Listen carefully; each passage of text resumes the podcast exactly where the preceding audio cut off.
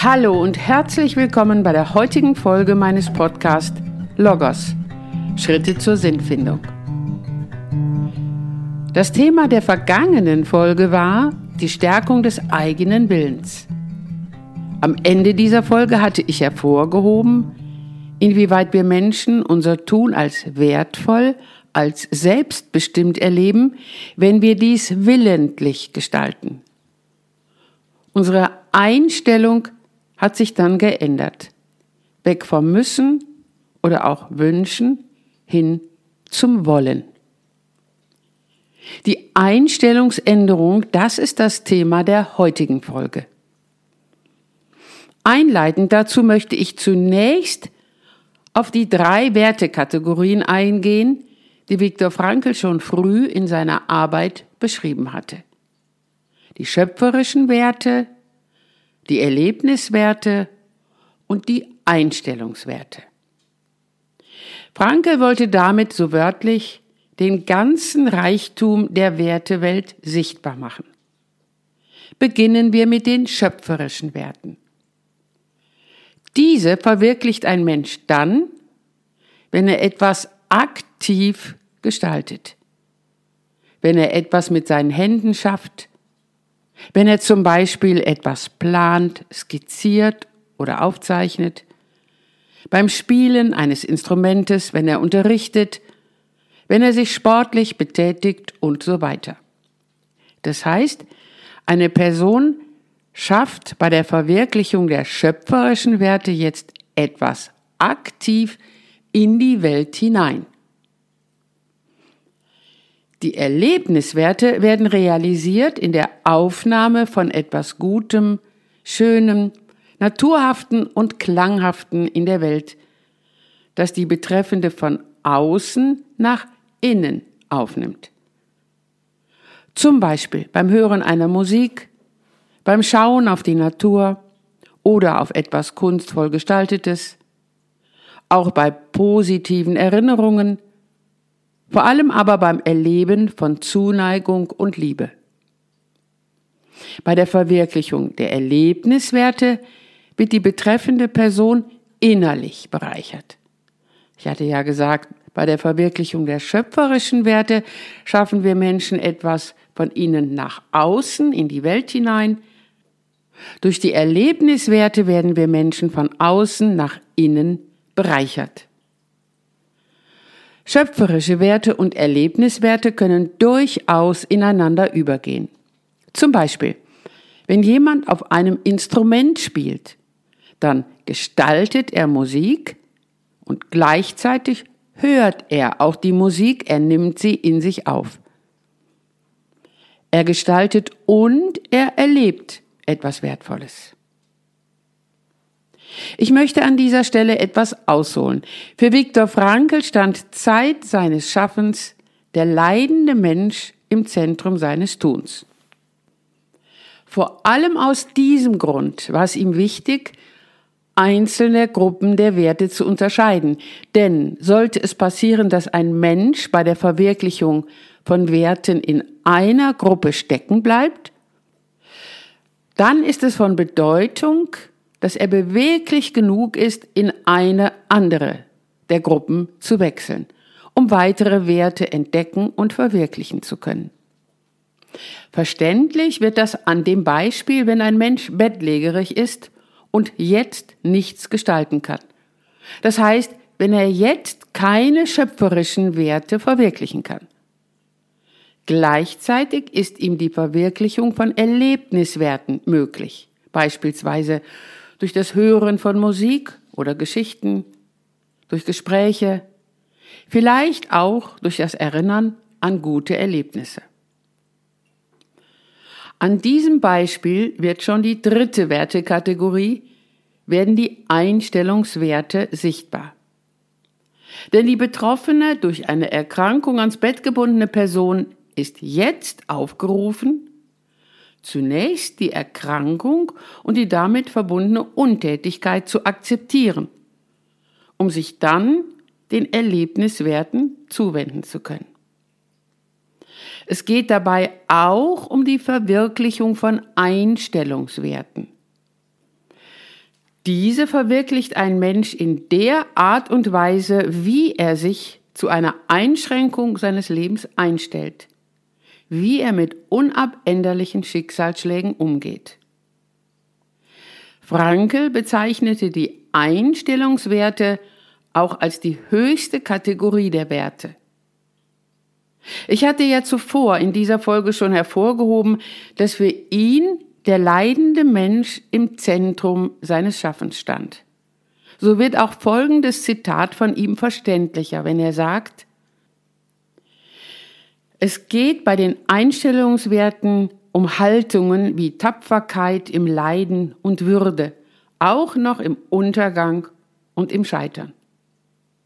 Letztlich geht es um ein Ja zum Leben, auch angesichts unabänderlicher Einschränkungen. Ich denke, wir alle sind schon einmal Menschen begegnet, ob real oder in den Medien, die einen Schicksalsschlag erlitten haben, diesen akzeptiert haben und weiterhin dem Leben gegenüber positiv eingestellt sind.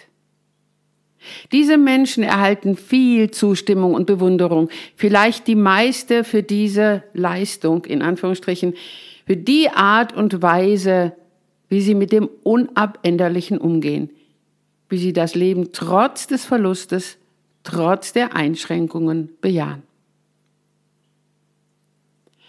Die Einstellung zu dem, was uns Menschen jeweils gegeben ist, ist von uns aber nicht nur bei schweren Schicksalsschlägen gefordert, sondern auch schon bei kleineren, unangenehmen Gegebenheiten.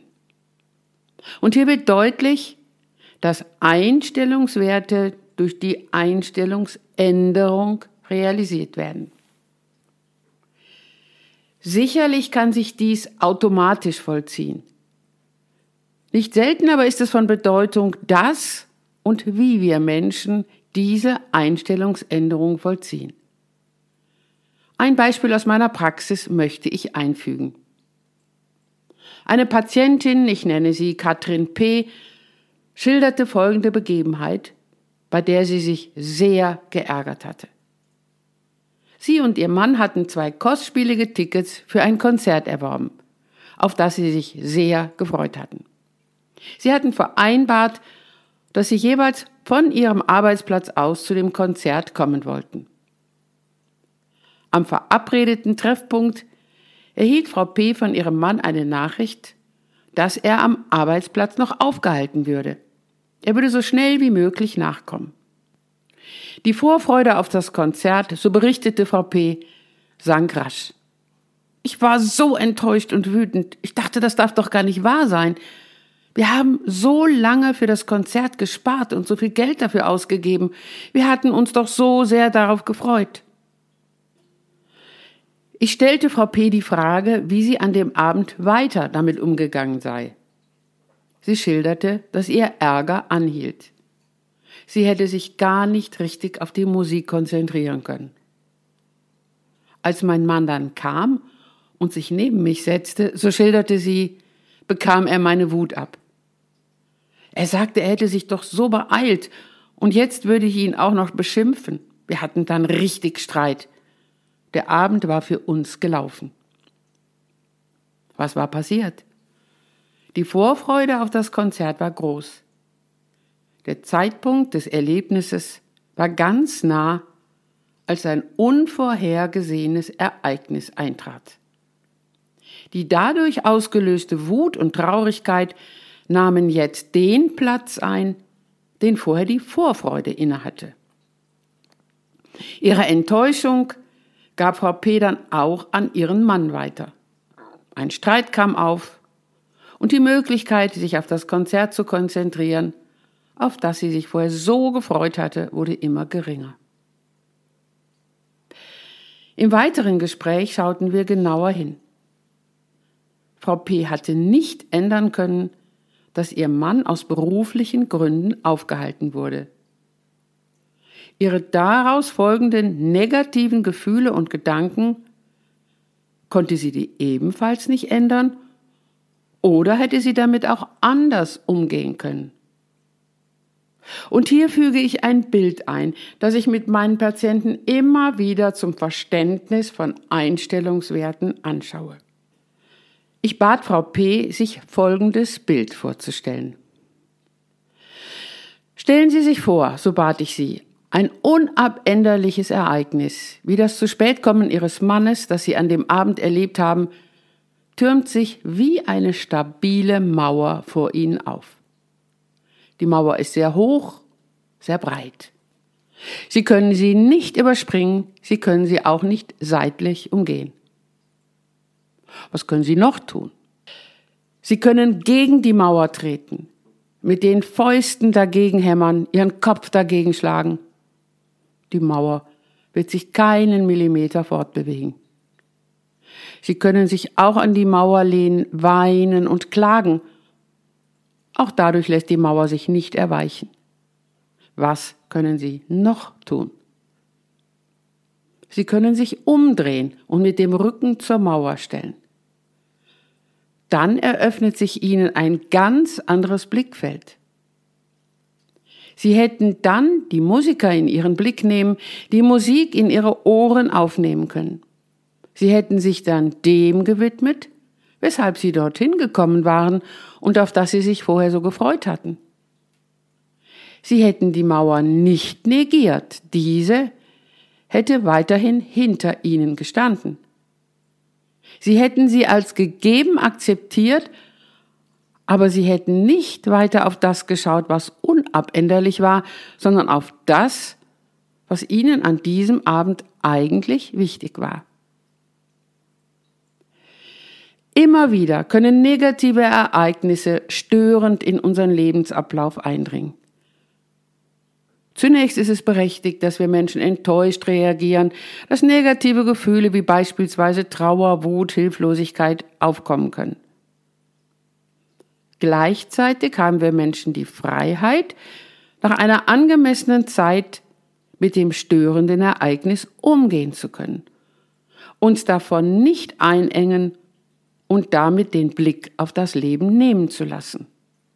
Hier können wir Menschen eine Einstellungsänderung vollziehen. Ein Zitat von Viktor Frankl dazu. Was wir jedoch betonen, das ist die Tatsache, dass der Mensch als geistiges Wesen sich der Welt, der Umwelt wie der Innenwelt nicht nur gegenübergestellt findet, sondern ihr gegenüber auch Stellung nimmt. Dass er sich zur Welt immer irgendwie einstellen, irgendwie verhalten kann und dass dieses sich Verhalten ein freies ist. Viktor Frankl hatte persönlich erlebt, dass diese Freiheit auch in einer existenziell äußerst bedrohlichen Situation immer noch gegeben ist.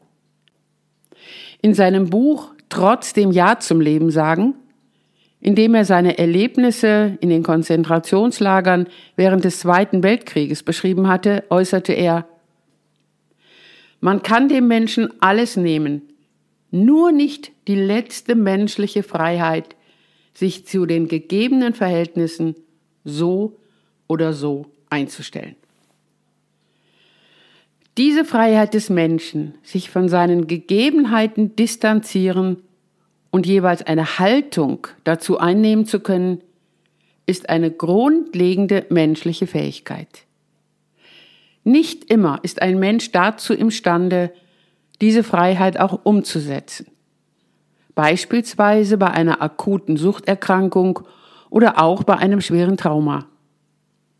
Aber grundsätzlich ist diese Freiheit in jeder Situation unseres Lebens gegeben. Die Frage, die sich immer wieder stellt im Hinblick auf den einzelnen Menschen ist, wie ist die Aktualisierung der persönlichen Freiheit auch angesichts unabänderlicher Gegebenheiten möglich? Schon bei kleinen und alltäglichen Situationen kann es einen großen Unterschied machen, inwieweit ein Mensch diese Freiheit und damit seine Möglichkeiten zur Einstellungsänderung sehen und auch umsetzen kann. Durch die Erinnerung an ihre Erlebnisse bei dem Konzert und das damit verbundene Bild mit der Mauer fühlte Katrin P. sich ermutigt, künftig in ihrem Alltag, wenn so mancher Störfaktor wieder eintreffen würde, diese Einstellungsänderung bewusst zu aktivieren. Ebenfalls als eine Art Mauer oder Hindernis, auch ohne Vorliegen einer äußeren negativen Gegebenheit, kann eine innere negative Gestimmtheit empfunden werden, die sich immer wieder im Alltag eines Menschen aufbauen kann. Beispielsweise können Gedanken auftauchen wie, ist das eintönig? Immer wieder das Gleiche oder das macht doch gar keinen Spaß. Dies trifft häufig auch dann ein, wenn Erwartungen nicht erfüllt werden. Auch hier ist es von Bedeutung, den aufkommenden negativen Gedanken und den damit verbundenen Gefühlen nicht zu viel Raum zu geben, sondern von ihnen weg auf das zu schauen, was gegeben ist. Elisabeth Lukas hatte in ihrer Arbeit wiederholt betont, dass Einstellungsänderung auch angesichts positiver Gegebenheiten von großer Bedeutung sein kann. Es ist seltsam genug, so formulierte sie, doch unter Umständen ist auch die Einstellung des Menschen zu einem positiven verbesserungswürdig. Nicht selten neigen wir Menschen dazu, eher das in den Blick zu nehmen, was wir nicht haben. Kritisieren, jammern und klagen fällt mitunter leichter als Zustimmung und Wertschätzung. Allerdings stellt sich dann die Frage, wie lange der oder die Betreffende warten und passiv bleiben will, oder will er oder sie wieder handlungsfähig werden in Bezug auf die realisierbaren Möglichkeiten? Ein weiteres persönliches Beispiel dazu. Im Rahmen meiner psychoonkologischen Arbeit hatte ich eine Patientin begleitet, die unter einem bösartigen Tumor litt. Inzwischen waren auch Metastasen aufgetaucht. Das Befinden der Patientin verschlechterte sich deutlich. Sie lag auf der Palliativstation, als ich sie besuchte. Sie wusste, dass ihr Leben bald zu Ende sein würde. Sie berichtete mir vieles von ihrer Vergangenheit, auch von dem Schmerz, ihren Mann und ihre beiden Kinder bald verlassen zu müssen. Dann schaute sie mich an und äußerte mit deutlicher Stimme Frau Doktor, ich habe noch einen einzigen Wunsch. Wenn ich mir noch eines wünschen könnte, dann dies, dass ich mit meinem Mann und meinen Kindern noch einmal einen ganz normalen Tag erleben könnte. Ich denke schon, dass ihr damals bewusst war, dass sich dieser Wunsch nicht mehr erfüllen konnte. Ich sprach mit ihr über Alltage in ihrem Leben, mit ihrem Mann, mit ihren Kindern. Und irgendwann verabschiedete ich mich von ihr. Als ich nach draußen ging, die Klinik verließ, kam ein ganz warmes Gefühl in mir hoch. Diese Patientin hat mir jetzt ein ganz großes Geschenk gemacht. Denn ich kann noch den Alltag mit meinem Mann und meinen Kindern erleben. Und immer wieder, wenn sich ein Gefühl von Frustration über die Routine des Alltags seitdem bei mir einschleichen will, dann führe ich mir immer wieder die Worte der Patientin vor Augen und schaue dankbar auf das, was mir gegeben ist. Wie auch immer die Mauer aussieht, die sich vor einem Menschen aufbauen kann. Wenn sie als hinderlich erlebt wird, als etwas, das den Blick auf das Leben erschwert oder gar verhindert, dann besitzt jeder Mensch grundsätzlich Fähigkeiten im Sinne der Freiheit, sich anders dazu einzustellen. Wichtig ist es dabei durch Akzeptanz des unabänderlichen Hindernisses diesem nicht länger Aufmerksamkeit und Energie zu widmen, sondern sich so dazu einzustellen, dass der Blick frei wird auf das, was sich abseits der Mauer befindet und darauf wartet, von dem jeweiligen Menschen gestaltet zu werden. Liebe Zuhörerinnen und Zuhörer, ich danke Ihnen für Ihre Aufmerksamkeit und freue mich auf die nächste Folge mit Ihnen. Mit herzlichen Grüßen, Ihre Ursula Thierrier.